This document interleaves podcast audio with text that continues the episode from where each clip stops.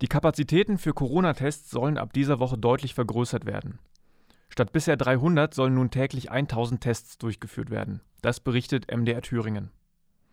Möglich wird das unter anderem, weil ChemikerInnen der Friedrich-Schiller-Universität eine Rezeptanleitung entwickelt haben, mit der Krankenhäuser PatientInnen auf den Coronavirus testen können.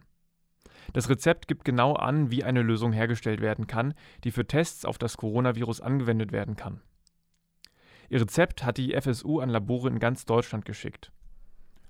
So soll die Versorgung der Krankenhäuser mit Tests sichergestellt werden